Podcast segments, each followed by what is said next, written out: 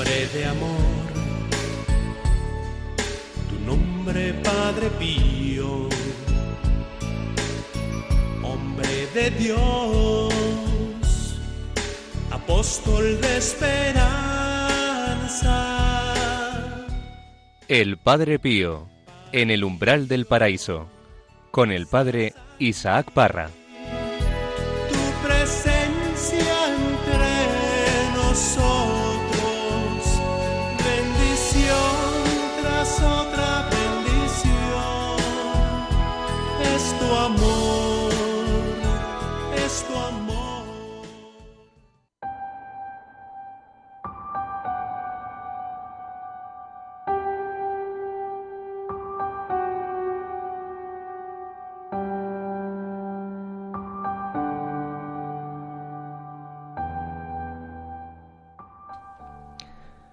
La vida cristiana se convierte en algo bello y apasionante cuando se pone el corazón en aquel que puede hacer la vida bella y apasionante. El hombre está llamado a la santidad. Seréis santos porque yo el Señor soy santo. Esta santidad hay que conquistarla. El Señor nos ayudará. El Padre Pío nos invita a la perfección de la vida. Pero, ¿en qué consiste esta perfección?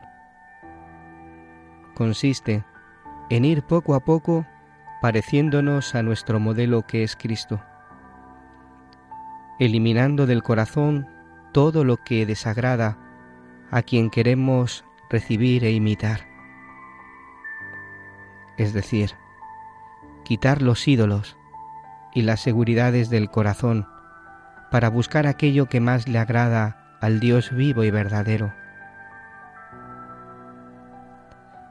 Desterremos nuestros vicios y apegos mundanos. Él nos da la solución. Es Cristo quien toma la iniciativa. Es Él quien entra en tu corazón él entra en nuestra vida y va transformando nuestra inteligencia, voluntad, mente, sentidos. Lo transforma todo. La santidad es una gracia y a la vez un deseo del corazón del hombre. Solos no podemos. Con Él lo podemos todo.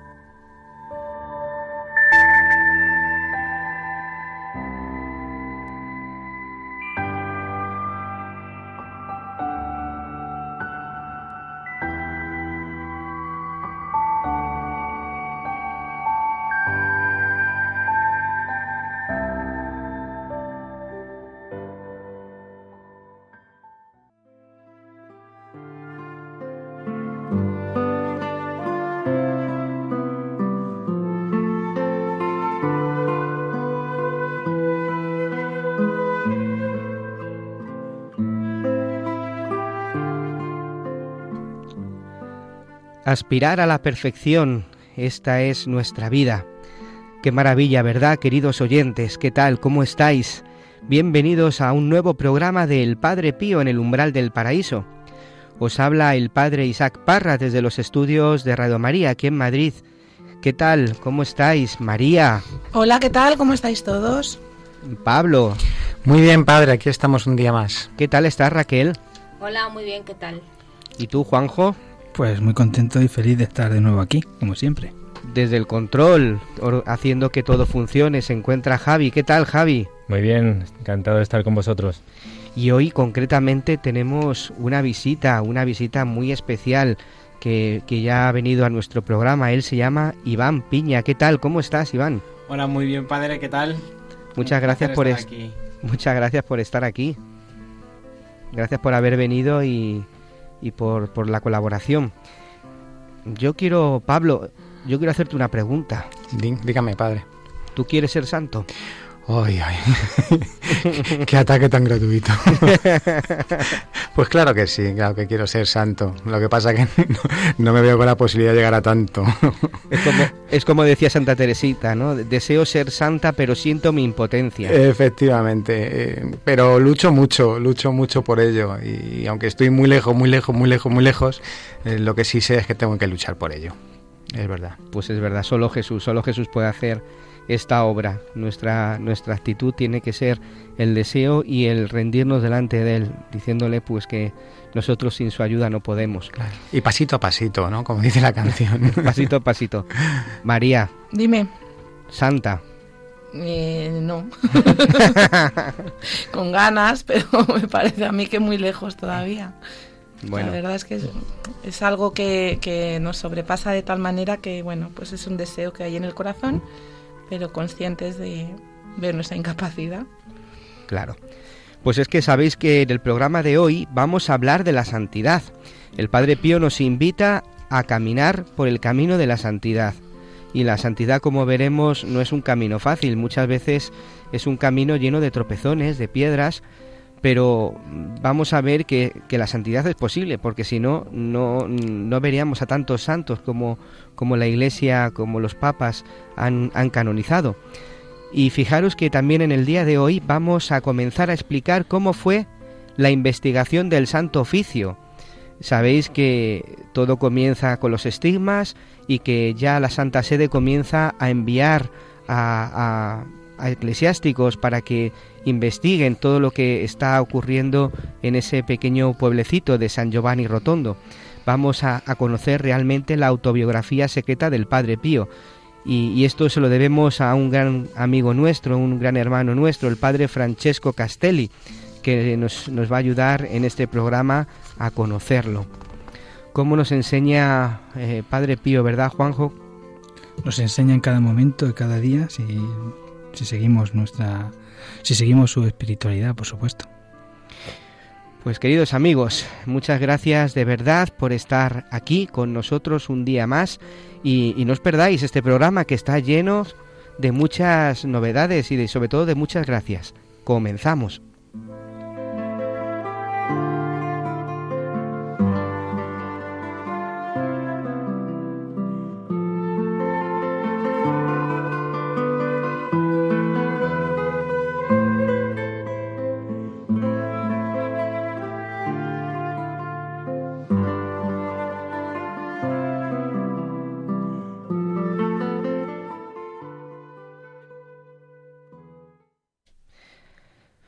Ya sabemos, el, 20 de septiembre de 1918 aparecen en las palmas de las manos, de los pies y del costado izquierdo del Padre Pío unas heridas profundas de donde brota sangre viva.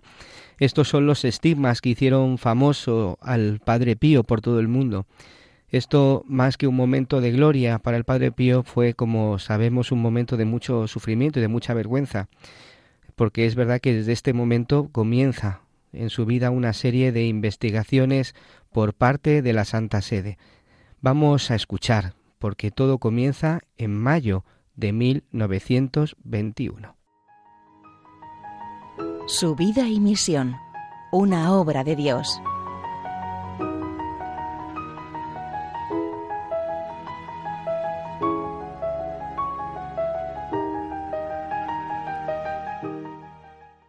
En los primeros días de mayo de 1921, Su Excelencia Reverendísima Monseñor Rafaelo Carlos Rossi, cuando llega a su obispado, se encuentra una carta del Santo Oficio con el encargo de realizar una visita canónica a San Giovanni Rotondo. le inquieta el contenido de la carta. Se le ordena llevar a cabo una investigación que no se refiere sólo a sencillas cuestiones de disciplina o doctrinales, sino a un estigmatizado. Una tarea difícil, Monseñor Rossi lo sabe, y por ello decide rechazarla. Escribe al cardenal Merry del Val pidiendo que se le quite el encargo. Es de una gravedad importante y ardua. No digo ardua como, como observación, ardua se comprende y llena de responsabilidad para conseguir llegar a esas conclusiones sobre las que la Sagrada Congregación deberá apoyarse para emitir su autorizado juicio. A este respecto, por tanto, si pudiese de la benevolencia de los eminentísimos padres obtener el ser exonerado, sería muy feliz y redoblaría desde este momento mis agradecimientos. A la negativa del secretario del Santo Oficio, el, ya visitador apostólico acepta el encargo y se dirige a Roma para examinar el dossier de documentos que se refiere al fraile. Se trata de un nutrido grupo de documentos custodiados por el Santo Oficio en los que alabanzas y acusaciones se superponen y contraponen. Con los papeles en su mano, Monseñor Rossi eh, dilucida los problemas más agudos de este asunto. Después se dirige a San Giovanni Rotondo. Una vez en Puglia, se dirige al pequeño centro habitado donde vive el Padre Pío. ¿Quién es exactamente este fraile? Al comenzar su informe, Monseñor Rossi escribe El Padre Pío, en el, en el siglo Francesco Forgione, nació en Pietrelcina, la primera estación después de Benevento, en la línea Benevento-Avelino, hace ahora 34 años. En el año 1902 o 1903 entró en los capuchinos de la provincia de Folla y para el noviciado y sus estudios pasó de convento en convento, aunque más de una vez las delicadas condiciones de salud le obligaron a volver a respirar su aire natal. Decían que padecía broncoalveolitis, aunque en realidad los exámenes médicos no lo demostraron nunca de modo positivo. A mí, que lo traté con frecuencia durante ocho días, me dio la impresión de que realmente sufría esa enfermedad. Sin embargo, se trata solo de una impresión producida, más que nada, por una pequeña tos advertida en el religioso y que, y que generalmente caracteriza a los afectados de enfermedad pulmonar. En una de esas frecuentes estancias con familia, el padre, Pío fue ordenado sacerdote sobre el año 1910. Cuando estalló la guerra fue soldado, pero lo fue a intervalos y por poco tiempo, más aún lo fue mientras permanecía ingresado en el hospital de Nápoles. Después fue, fue enviado a Foggia y a continuación a San Giovanni Rotondo, donde actualmente se encuentra. A San Giovanni Rotondo le llevó un conjunto de circunstancias a las que él permanece totalmente extraño y que quizás ni siquiera advirtió.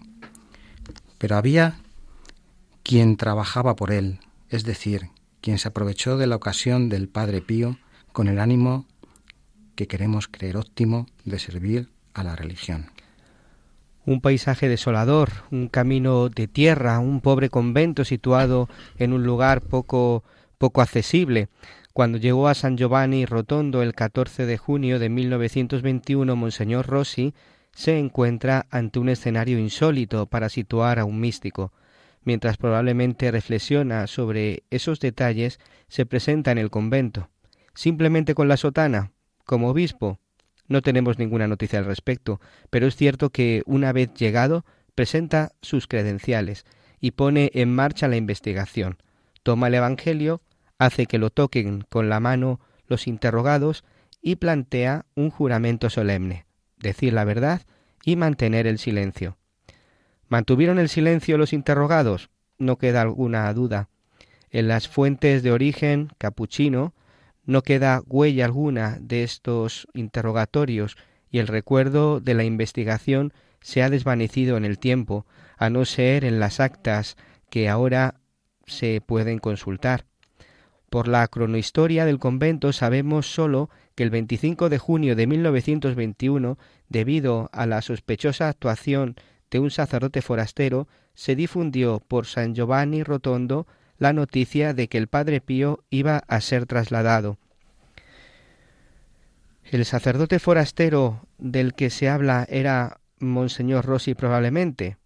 De cualquier modo, para conocer lo que Monseñor Rossi ve, a quien interroga a qué conclusiones llega, no nos queda más que seguir con atención su informe que ahora entra en el centro de la narración.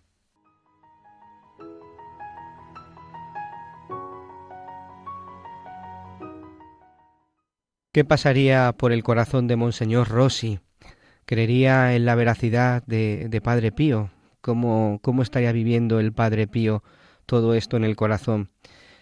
Como vemos, eh, el Señor durante toda su vida ha ido preparando el corazón de Padre Pío para, para esta cruz. Por eso le llamaban el crucificado sin cruz. Pues aquí, aquí es donde comienza el camino de santidad del Padre Pío. Pues continuamos, queridos hermanos, en el, en el Padre Pío, en el umbral del paraíso. María, ¿qué carta nos traes para el día de hoy?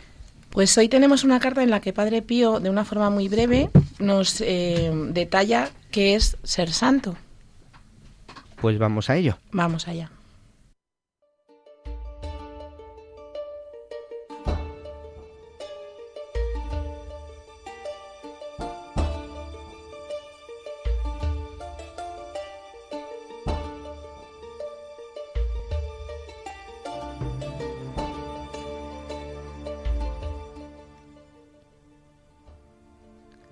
Santidad quiere decir superarnos a nosotros mismos. Quiere decir victoria perfecta de todas nuestras pasiones.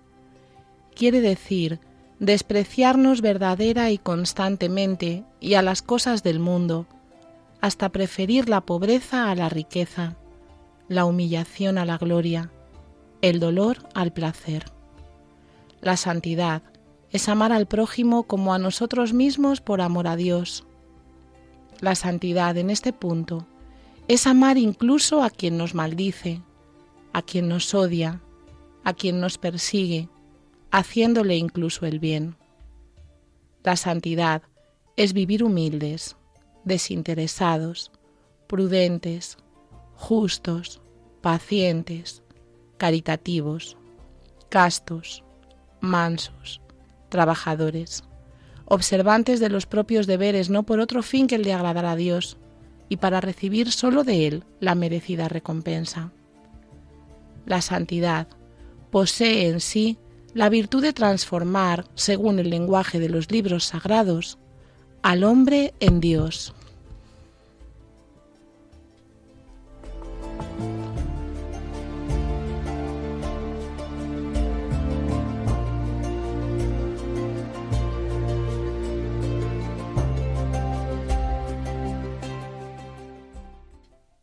Qué bonito, qué bonito audio de esta carta del epistolario de Padre Pío. Em, yo creo que no nos deja indiferente, ¿no? Sobre todo cuando celebra la Iglesia eh, cada año eh, el día de, todos los santos, pues qué es lo que nos recuerda, pues que todos estamos llamados a ser santos y que esa santidad es lo que hace feliz eh, al corazón del hombre y, esa santidad a la que todos estamos llamados consiste en estar con Él, en estar unido a Él, en estar cerca de, del Señor cada día, en cada momento. Y yo creo que Padre Pío nos explica cómo podemos ser santos. Esa santidad que, que es, como, como él decía, amar, amar a Dios, amar al prójimo, y esto se hace en el día a día, ¿no? Me ha llamado mucho la atención lo que decía de la santidad, preferir el dolor al placer, por ejemplo. ¿Quién prefiere hoy muchas veces el, el, el dolor, ¿no? La, la, cruz. Pues sí, la cruz es un camino de santidad y yo creo que todos en nuestra vida tenemos muchas oportunidades para, para alcanzar esa santidad, esa santidad eh, a la que todos estamos llamados, como dijo el Señor, ¿no? Seréis santos porque yo soy santo. ¿Qué, qué os parece esta carta que, que habéis escuchado? Pues a mí me parece que es, eh, a mí me hace mucha gracia porque es todo lo contrario a, a cómo somos nosotros o a cómo yo me veo, ¿no? Madre mía, me gusta mucho que enfatiza en dos ocasiones que todo es por amor a Dios, porque es verdad que partes de, o sea, aspectos de la santidad que señala Padre Pío, por ejemplo, preferir la humillación a la gloria, etcétera, esto es algo propio de, de la santidad eh, auténtica, la cristiana, ¿no? Pero luego hay otras, por ejemplo, la justicia, ser paciente, caritativo, etcétera. Son virtudes que incluso gente que no cree, pues puede aspirar a, pues por, la propia eh, moral natural, ¿no? Que llevamos en el corazón, pues puede ver como algo bueno y aspirar, pues a ser justo, trabajador, manso, etcétera. Pero efectivamente, si no es por amor a Dios, pues no, no solo no lo vas a conseguir, sino que, que no sirve de nada, ¿no? Como decía San Pablo, si no tengo amor de nada me sirve, pues pues efectivamente que la santidad, yo es que se escucha mucho, ¿no? Decir, eh, ay, qué santo es este, ay, no sé qué, y como que ser santo es ser muy bueno y ya, no, no, o sea, ser santo es mm, amar a Dios y ese amor a Dios es la fuente de todo lo que luego Él va a hacer en ti. Y me gusta porque lo pone de manifiesto con especial énfasis. Tenemos que recordar que cuando la Iglesia eh, canoniza, eh, cuando la Iglesia canoniza es porque reconoce eh, en, los santos que viven de forma heroica las virtudes, las virtudes teologales, las virtudes cardinales, ¿no? Lo viven de forma heroica. Es un amor tan grande al Señor que el Señor les concede esa gracia. Y fijaros que, también hay muchos santos que, no están canonizados. Hay muchos santos que están en los cementerios y muchas personas que están en los cementerios y que aquí en la tierra han vivido santamente, ¿no? No sé si habéis escuchado alguna vez vosotros que decís, que, han dicho, ¿no? Eh, está, fijaros, mi madre, mi madre es una santa, ha vivido aquí en la tierra viviendo realmente muy unida al Señor, aceptando su sufrimiento, abrazándolo, viviendo muy unida al Señor. Pues efectivamente, posiblemente esta señora, eh, la iglesia no la ha canonizado, pero es santa porque ha vivido aquí en la tierra muy unida al Señor y, y, y poniendo en práctica las virtudes, ¿no? A mí me llama siempre la atención esa distinción. O sea, los santos, cuando hablamos de ellos, siempre pensamos en los canonizados pero también es un poco temerario considerar santos a otras personas sobre las que la Iglesia no se ha pronunciado. A mí eso me da mucho respeto también. Sí, es, vamos, claro, pero que, efectivamente eh, es temerario cuando se pone un nombre, ¿no? Mm. Por eso, mm, al no poner nombre, pues es mucho más... Pero es verdad que hay mucha gente... que yo la veo que son testimonios, porque ser santo es ser testimonio de Cristo, ¿no? Que una persona cuando, cuando ve a otra eh, dice, uff, ese, esa es Cristo, ¿no? Yo quiero vivir como, yo quiero vivir como, pues como esa persona, ¿no? ¿Por qué? Mm. Porque transmite a Cristo. O sea, es mm. ver a esta persona y ver a Cristo, ¿no? Pablo. Sí, eh, yo creo que la santidad eh, es, un, es, una meta, pero es verdad que, que, lo importante es obedecer ¿no? y cumplir con la palabra de Dios en nuestras, con nuestras fuerzas y en cada momento y estamos llamados a la santidad porque es nuestro nuestro objetivo y si no nos pusiéramos un objetivo tan alto pues la verdad es que pues esto iría como pues siendo un desastre ya lo es digamos somos así por pues porque el pecado abunda en nosotros pero es verdad que, que, que por ejemplo pues aceptando el sufrimiento eh, cómo avanzamos, ¿no? abrazando la cruz, lo que hablamos eh, y aprendemos de Padre Pío, pues ese son momentos de purificación. ¿no? ¿Cuántas veces llevamos la cruz colgada? Yo lo digo algunas veces y, me lo digo a mí, ¿eh? no se lo digo a nadie. Eh, cuántas veces llevamos la cruz en el cuello colgada y, no sabemos exactamente lo que significa mm, o, o, la llevamos como si fuera un adorno porque realmente luego cuando nos llegan los problemas ¿Cómo, cómo no queremos aceptarlos? Decimos, ¿por qué? ¿No? Esa es la primera pregunta y la primera, el primer fracaso ante Jesucristo cuando nos llega el problema. ¿Por qué a mí? ¿Por qué a mí? Cuando tendríamos que darle las gracias. Eso es así. Eh, en eso no nos distinguimos mucho de los que no creen, porque los que no creen pues también hacen esa pregunta, ¿por qué a mí? Y sin embargo lo que tenemos que hacer es dar las gracias al Señor porque nos llega un momento de encuentro, un momento en el cual pues como el Señor no, no quiere que, vamos, el Señor no quiere que, nos veamos en la cruz simplemente eh, allí colgados y sufriendo, sino que el Señor no acaba su historia ahí, el Señor acaba su historia pues eh, triunfando ¿eh? y, dándonos muestras de la resurrección. Ahí es donde acaba la historia y ahí es donde, el, donde nosotros tenemos que tener también puesto nuestro, nuestro objetivo, ser santos, pero también en la resurrección. Yo leía, esta carta la leía, eh, la he leído hoy además, eh, antes de venir y, la verdad es que me, ha alegrado mucho, ¿no? Caí el otro día en mis, mis manos un libro que decía Santos o nada. Y yo os lo digo aquí, santos o nada. Si no, el cristiano tiene que aspirar a ser, a ser santo, siempre. El cristiano que no aspira a ser santo no, no es cristiano. Ya lo dijo, ya lo ha dicho Jesús, no lo hemos escuchado antes, ¿no? Eh, pues seréis santos porque yo soy santo, ¿no? Entonces el cristiano tiene que aspirar a eso. El cristiano que dice que no puede, que no aspira a eso, no es cristiano. Santidad es decir ser superiores a nosotros mismos. Es que cuando empezamos a leer esta carta del Padre Pío, pues empiezas a, ponerte como piedra sobre ti y decir, esto, esto, va, esto va cada vez más difícil. Dice, victoria perfecta sobre nuestras pasiones. Pasiones, lo que nos gusta y a lo mejor no es necesario, ¿no? Decir despreciarnos verdadera y constantemente a nosotros mismos, totalmente a nosotros mismos. Y a las cosas del mundo. Aquí me paro porque en Jesús, cuando en el momento de que lo, eh, le apresa Pilato y le, Pilato le habla, le dice Jesús, mi reino no de este mundo. O sea, a mí eso me da mucha esperanza porque te das cuenta realmente que no que no eres de que para estar con Jesús no tienes que estar en el mundo y eso pues pues da mucha esperanza. Es muy difícil eh, en, en este mundo pues no preferir, dice, la pobreza a la riqueza. ¿Quién no, quién no prefiere ser rico? ¿Quién no prefiere la gloria? ¿Quién no prefiere el, placer, todo lo que nos da, no? Eh, ser humildes, desinteresados, prudentes, justos, pacientes, caritativos, castos, mansos, trabajadores, observantes. Te empiezas y dices, buf, pero aquí viene lo que a mí me da mucha alegría. Dice, no por otra finalidad que la de agradar a Dios.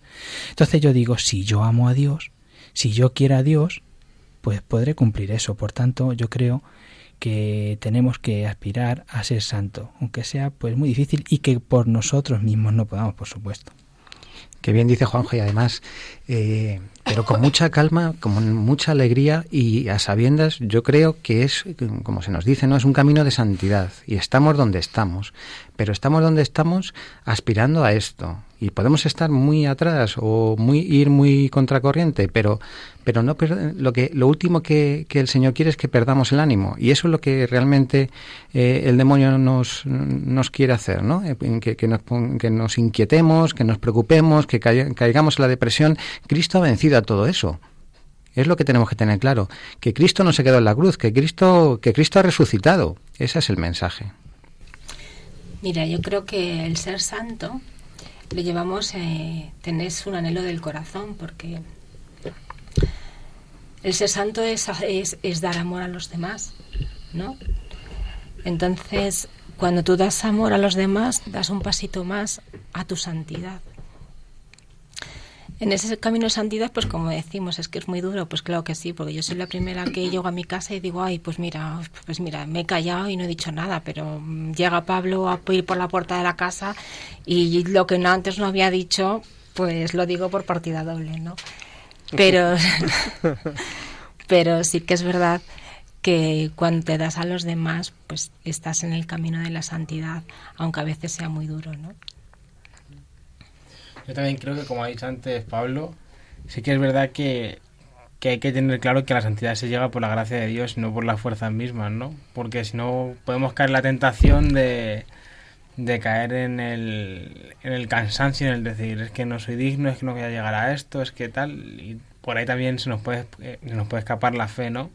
O sea, no dar rienda suelta y, y saber que, que cuanto más cuanto más depende de Dios, pues mejor es para ti, ¿no? Porque al final si todo depende de ti, pues somos vasijas de barro, o sea que tampoco tenemos mucho recorrido nosotros solos, ¿no?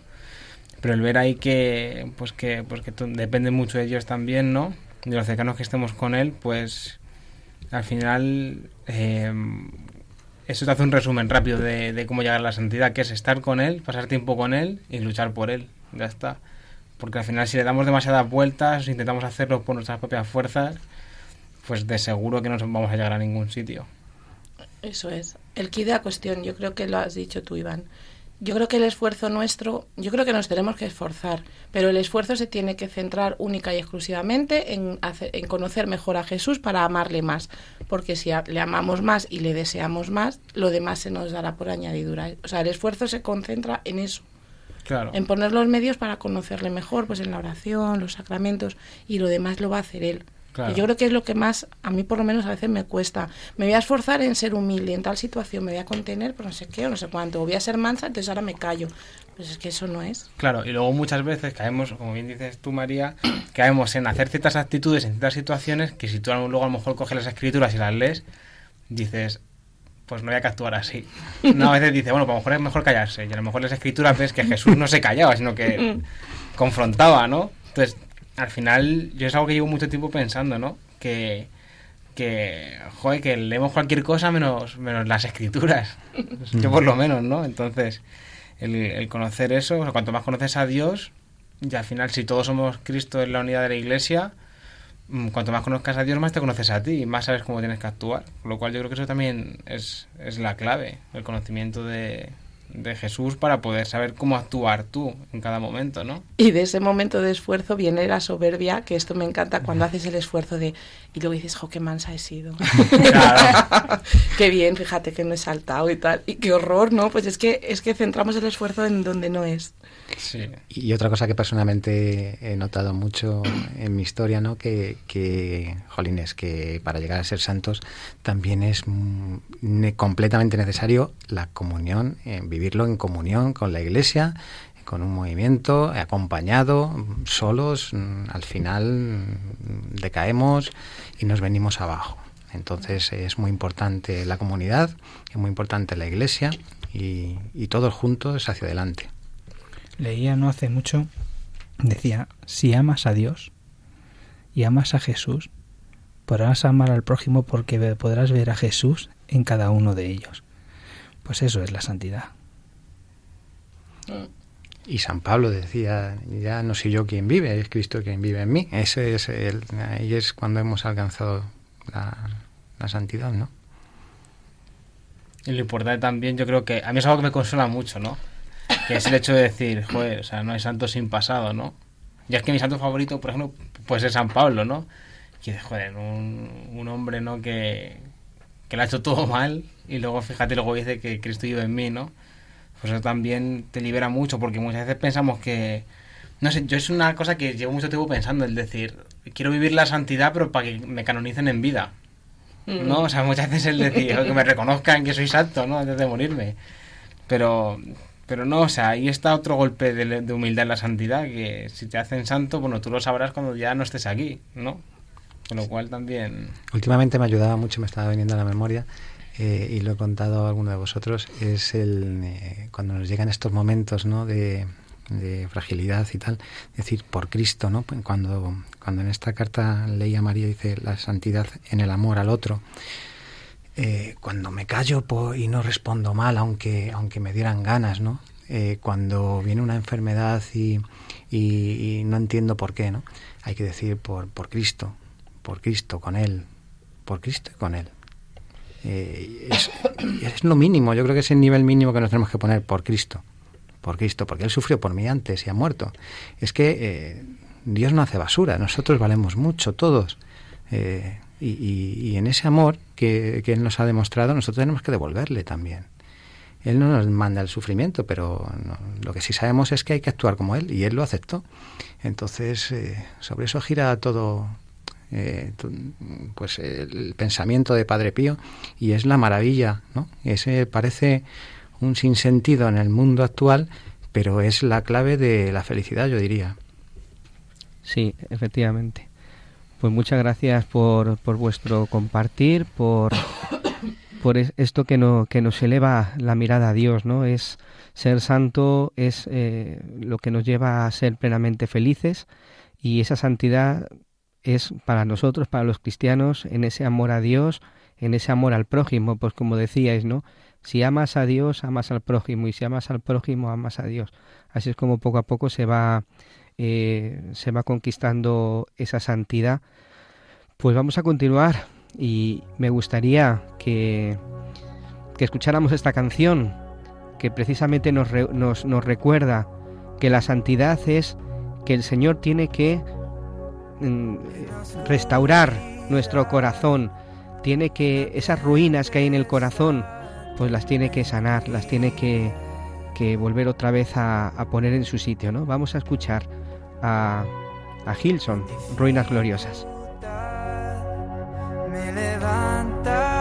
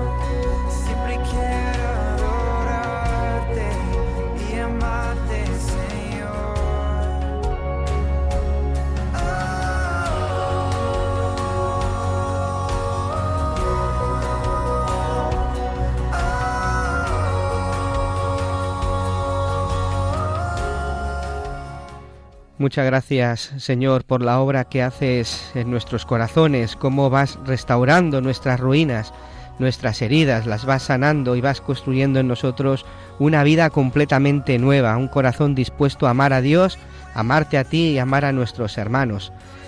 Pues con esta canción continuamos nuestro, nuestro programa.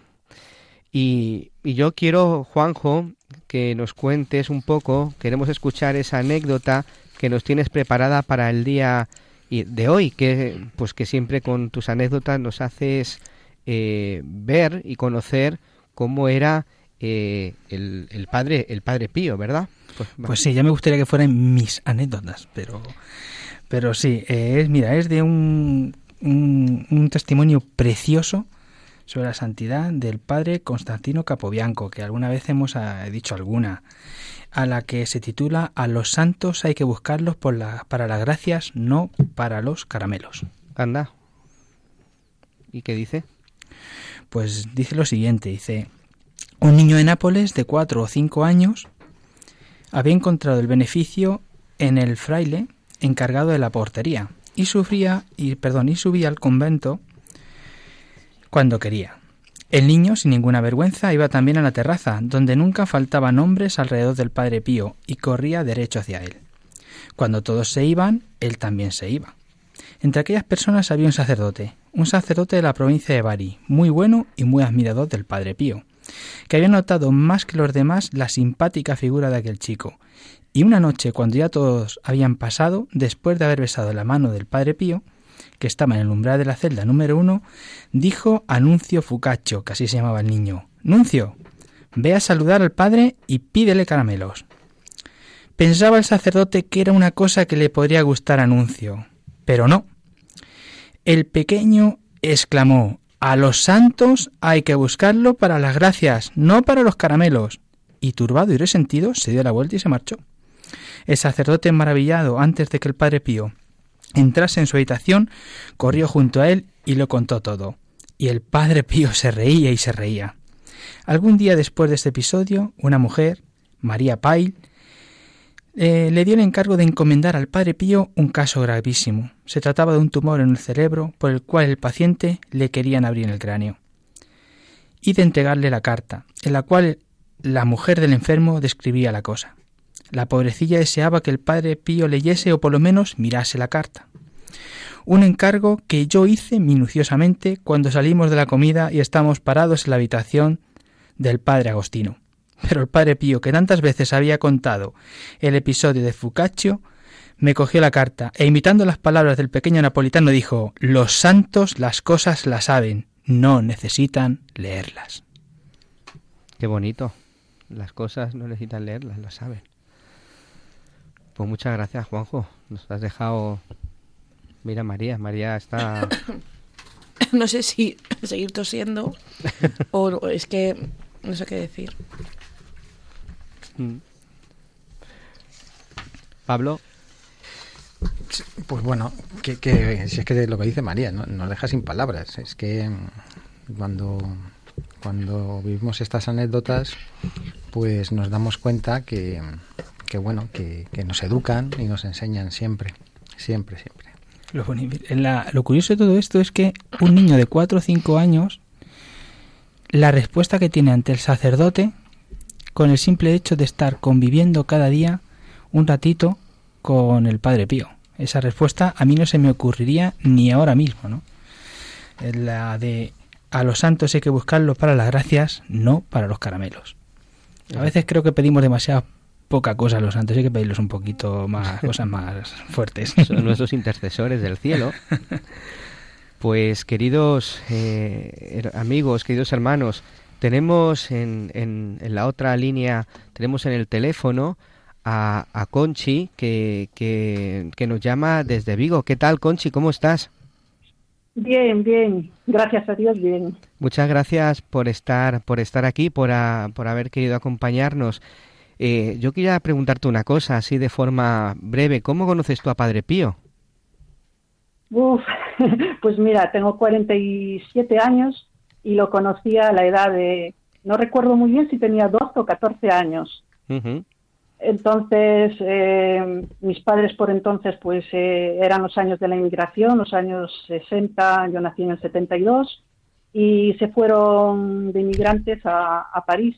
Entonces, pues había una comunidad de, de, españoles. Yo nací en París, con lo cual ya tenía ya 14 años. Uh -huh. Y una, mi madre estuvo siempre muy enferma eh, de la columna vertebral y eh, varias enfermedades. Y en la comunidad española, una amiga que ella tenía, Irene, conocía al santo, al San Pío, y entonces eh, le dio una estampa para que le rezara. Y mi madre empieza a cogerles cuando yo veo como niña que era, ¿no? Que, entra pues eh, esa estampa del, del Padre Pío eh, en casa y ella empieza a cogerle, pues tenía que operarse de la columna y no dormía en una misma posición. Eh, la recuerdo siempre muy enferma y entonces pues le coge muchísima devoción y empieza pues a, a rezarle pues la novena y a cogerle una gran devoción al santo. Esta amiga, eh, Irene, le comenta a mi madre que va a viajar a San Giovanni Rotondo, ella personalmente, con una amiga más, con su hijo, y entonces mi madre no lo duda. O sea, económicamente, pues eh, eh, le dice al padre tío, estoy trabajando, gano un buen sueldo, porque aquello era la época de la inmigración, no dudó en, en ir y, y, buscando pues la curación para ella. ¿Y cuál es mi sorpresa? Que me dice Conchi, porque tengo un hermano más, y me dice, Conchi, te vienes conmigo. Y también pues, me lleva a mí. Entonces, ya. sí. ¿Y allí te encontraste con, em, conociste al Padre Pío? Sí, mi llegada a San Giovanni de Rotondo, pues uh -huh. fue, pude ver la obra del Padre Pío, la Casa Alivia del Sur, la Casa Alivio, Alivio. del Sur, uh -huh. el Vía Crucis, uh -huh. La iglesia de Santa María de las Gracias, el confesionario. Y Conchi, ¿cómo te ha ayudado a ti Padre Pío en tu vida? ¿Qué te ha aportado? A ver, eh, me ha aportado eh, muchísimo porque eh, fue un padre. Para mí fue un papá porque me faltaba ese, ese padre. Es decir, mi madre fue, fue maltratada y entonces eh, yo vivía como, como, niña pues eh, en un ambiente que, que, no entendía con mucho miedo. Y entonces ahí empezó todo. Lo que no sabían mis padres y solo sabía Dios y el Padre Tío es que, claro yo no sabía lo que estaba pasando en mi casa no mm, sentía miedo por mi madre eh, sentía mi padre era un hombre trabajador un buen hombre pero eh, no mostraba una actitud de cariño y era venir a la casa y no había paz en casa, se vivía en mucho miedo. Entonces, eh, yo tengo ahí de rodillas, pues rezan y yo me pongo de rodillas y mi oración fue, fue decirle, eh, mira, tanto a mi madre me pongo de rodillas, me rezo un poco con ella y yo le digo, mira, yo sé que, que eres bueno, no te conozco, pero sé que haces milagros y te necesito, porque tengo miedo, no tengo padre, quiero que seas mi papá. Perdona que me emocione. Y, no te preocupes. Eh, ahí, por entonces, claro, mi padre vivía bastante y era un infierno, era un infierno con todas las dudas de adolescente y no saber y temer también por mi madre y callar niños y no poder tampoco conversar con mi madre porque ya tenía bastante, trabajaba desde las seis de la mañana enferma y nos criaba a nosotros dos.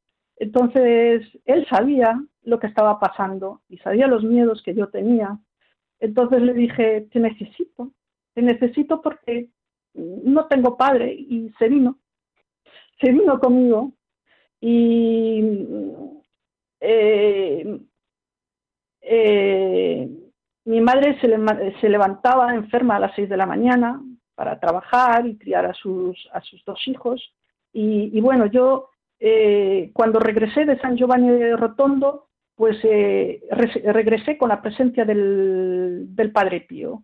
Es decir, eh, en cada duda, en, cuando mi padre llegaba, por ejemplo, lo que antes era miedo, eh, se convirtió en tranquilidad, eh, en saber decir la palabra adecuada, que me iba haciendo conscientemente, me daba cuenta de que no era yo, Mm, la palabra adecuada pues para calmarlo, para intervenir. Eh, lo iba llevando con más paz, con más serenidad. Claro, pasan los años y luego después, pues claro, todo lo ves pues con, con más amor. Eh, ves que, que, el Padre Pío a él también lo quiere, que no puede dar mi padre pues lo que no, no tiene. Y me lo hace también entender pero me acompaña. El Padre Pío me acompaña protegiéndome como adolescente, guiándome, y me acompañó durante todos estos 35 años. Él fue el que me llevó a Jesús por medio de María, donde he encontrado la paz, el perdón, la misericordia, la fe, la esperanza, la confianza y algo muy importante que me ha enseñado es el amor al sufrimiento, el, el amar el sufrimiento, porque te encuentras con, con el mismo Cristo, ¿no? Como, como decía el, el Padre Pío, pues que, que dócil, ¿no? Y sométete con humildad tus hombros a todas las cruces y que siempre seamos amigos de la cruz, que nunca huyamos de ella, porque quien elude la cruz huye de Jesús y quien escapa de Jesús jamás hallará la felicidad. Y Jesús nunca está sin la cruz, pero la cruz jamás está sin Jesús. Entonces, eh, Él me dio a entender ahora, al cabo de 35 años, pues que, que tengo que darle las gracias a mi Padre. Le doy las gracias a mi Padre, le doy las gracias a mi Madre y que el plan de Dios es perfecto si no, no me hubiera encontrado con el Padre Pío, quizás me hubiera perdido, mi alma se hubiera perdido si hubiera tenido unos padres perfectos, porque el sufrimiento te hace acercar a Dios. El sufrimiento te hace amarlo, te hace eh, unirte a Él, estar a los pies de la cruz con María. Y, bueno, y esto solo, eh, eh, porque el tiempo es corto, solo mm. es un pequeño un, pequeño eh, pincel de nada, porque hizo muchísimos milagros en estos 35 años. Pues... Realmente, realmente yo he nacido el 3, el 3 de febrero de 1972, pero a la edad de 22 años tuve una tuberculosis pulmonar con morfología destructiva. Eh, mm, el pulmón se me deshizo, brotes de sangre, me, o sea, me desahuciaron y mi madre rezó la novena. María Santísima también, Nuestra Señora de Fátima también, pues estuvo presente, mi director espiritual. Y eh, en las radiografías, claro, el pulmón derecho ya no lo tenía, estaban segmentos basales totalmente eh, em, totalmente eh, em, destruido, ¿no? no lo, lo, devolvía, ¿no? Eh, con brotes y con hemorragias. Y resulta pues que, claro, cuando me bajan a, rayos, pues el pulmón apareció. Y, y, fue una curación científicamente, lo pone en el parte de alta, científicamente inexplicable por los médicos. Ahí no me cabe la duda que también estuvo presente eh, es cuando yo digo que el 12 de mayo de 1994 he vuelto a nacer a la edad de 22 años y quizás con una misión de amar el sufrimiento y de y de entregarme pues pues pues a Dios, ¿no? Y muchísimas muchísimas gracias gracias y muchísimos dones concedidos, muchísimos. Conchi, nos hemos dejado muchísimas cosas que yo quiero escuchar porque nos has dejado con, con la boca abierta. O sea, he entendido yo para mi vida muchas cosas de las que me has transmitido, de, de ver al Padre Pío como un padre, porque realmente te ha ayudado como un padre y te ha llevado a Jesús, ¿no? Yo quiero aplazarte para otro día, que, que vengas con nosotros y que nos hables aquí en Radio María. ¿Te parece? Encantadísima, encantadísima, porque eh, tengo que ser sincera con el Padre Pío. Eh, resumirlo solo a esa visita sería imposible, porque fue un padre, fue un padre que permaneció y hubo acontecimientos, enfermedades, o sea, el nacimiento de mi hija también no me podía quedar embarazada, o sea, estuvo presente y hasta hoy en día, es decir, fueron una serie de milagros unos detrás de otros, donde estuvo como un padre, un padre amoroso pero que me hizo entender de que tenía que amar a mi padre, perdonarle y que no podía darme lo que él no tenía. Y bueno, me hizo ver que mi padre también, como decía él, ¿no? Eh, tenía callos, como decía él también de, su padre, mm. tenía callos en la mano, porque mi padre es muy trabajador y tiene manos gruesas y, con callos, pero eh, cuando tuve la tuberculosis pulmonar, mi padre que, que era muy materialista, que era acumular dinero y tener dinero y no gastar, porque recuerdo que llegaban los recibos del colegio y, gritaba con mi madre, claro, y yo como niña decía, pues mi padre no me quiere, si no me quiere para pagar los recibos del colegio es que no me quiere. Hmm. Yo, claro, eh, el padre tío me dio a entender de que en el fondo tenía un corazón amoroso. ¿Cuándo? Cuando tuve la tuberculosis pulmonar. Porque cuando vio que yo me moría, hizo dos milagros. Me dio la vida pero me hizo ver que mi padre me amaba, porque llegó loco gritando al hospital diciendo, le doy todo, todo, el dinero, casa, coche al médico, pero salva a mi hija, salva a mi hija. Y dije, mi padre me ama, Padre Pío, mi padre siempre me quiso. Qué bonito. Conchi, mm, queremos escucharte más, ¿vale? Eh, te aplazamos para otro día que nos cuentes y que nos puedas ayudar a, entender cómo es ese corazón del Padre Pío, ¿vale? Muchas gracias. Muchas gracias de todo corazón, eh, Conchi, por estar con nosotros. Un saludo fuerte. Un saludo. Pues con estas palabras, queridos hermanos, tenemos que acabar nuestro programa. Nos quedamos con el corazón deseando más después de haber escuchado a, esta, a esta chica, a esta señora de, de Vigo, a Conchi el, estudio está también, estamos conmocionados, pero se nos acaba el tiempo. Muchas gracias María por estar con nosotros. Nada, gracias como siempre a vosotros, al Señor y a estos testimonios que efectivamente hay santos. Entre nosotros, sí, hay santos. Eh, Pablo Piña, muchas gracias. Gracias a usted, Padre, y a todos los oyentes. Juan José Ruano. Gracias a ti, un programa precioso. Raquel Blanco. Muchas gracias, Padre. Y muchas gracias, Iván Piña. Muchas gracias a vosotros por traerme otra vez más. Y, desde el control, pues muchas gracias Javi por hacer posible esto. Nada, gracias a vosotros y a los oyentes por escucharnos. Raquel, ¿qué pensamiento nos tienes para el día de hoy? Pues el pensamiento es, solo Dios sabe cuánto me interesa tu santificación y tu continuo provecho en los caminos del Señor. Muchas gracias, Raquel, muchas gracias. Pues queridos hermanos, nos despedimos rezando. Sabéis que podéis poneros en contacto con nosotros a través del correo electrónico padrepío.es. Nos podéis hacer preguntas que responderemos en el programa y podéis pedirnos también que recemos por vosotros. Lo haremos aquí en, antena. Eh, podéis descargaros también el podcast en radiomaria.es.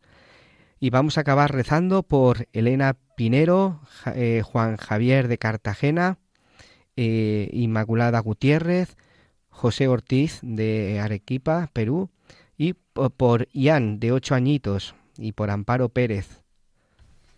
Y también por la familia Espinosa Vázquez, que atraviesa un momento muy duro porque han perdido una, una niña de siete añitos hace muy poco. Pues vamos a poner todos eh, en mano de Padre Pío, porque como hemos dicho, los santos llevan nuestras peticiones al cielo. Pues vamos a pedírselo por intercesión de Padre Pío para que él vaya y le presente todas estas peticiones a Jesús. Muchas gracias y hasta el próximo día.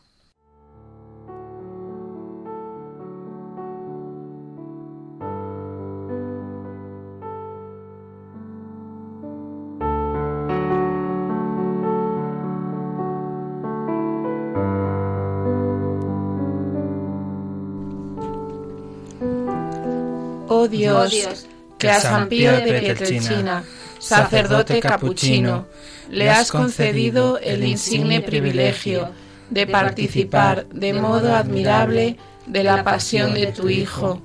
Concédeme por su intercesión la gracia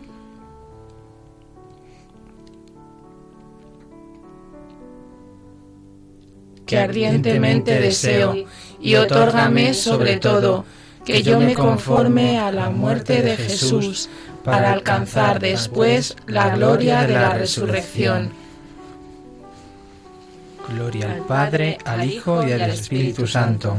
Como era en el principio, ahora y siempre, por los siglos de los siglos. Amén. Gloria al Padre, al Hijo y al Espíritu Santo. Como era en el principio, ahora y siempre, por los siglos de los siglos. Amén. Gloria al Padre, al Hijo y al Espíritu Santo como era en el principio, ahora y siempre, por los siglos de los siglos. Amén. El Señor esté con vosotros y con tu espíritu. Y la bendición de Dios Todopoderoso, Padre, Hijo y Espíritu Santo, descienda sobre vosotros y os acompañe siempre.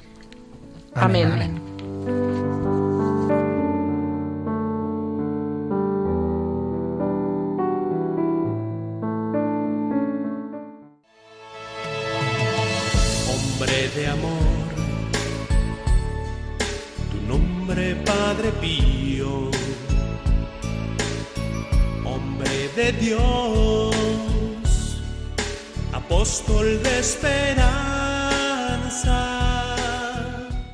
Han escuchado El Padre Pío en el umbral del paraíso con el Padre Isaac Parra.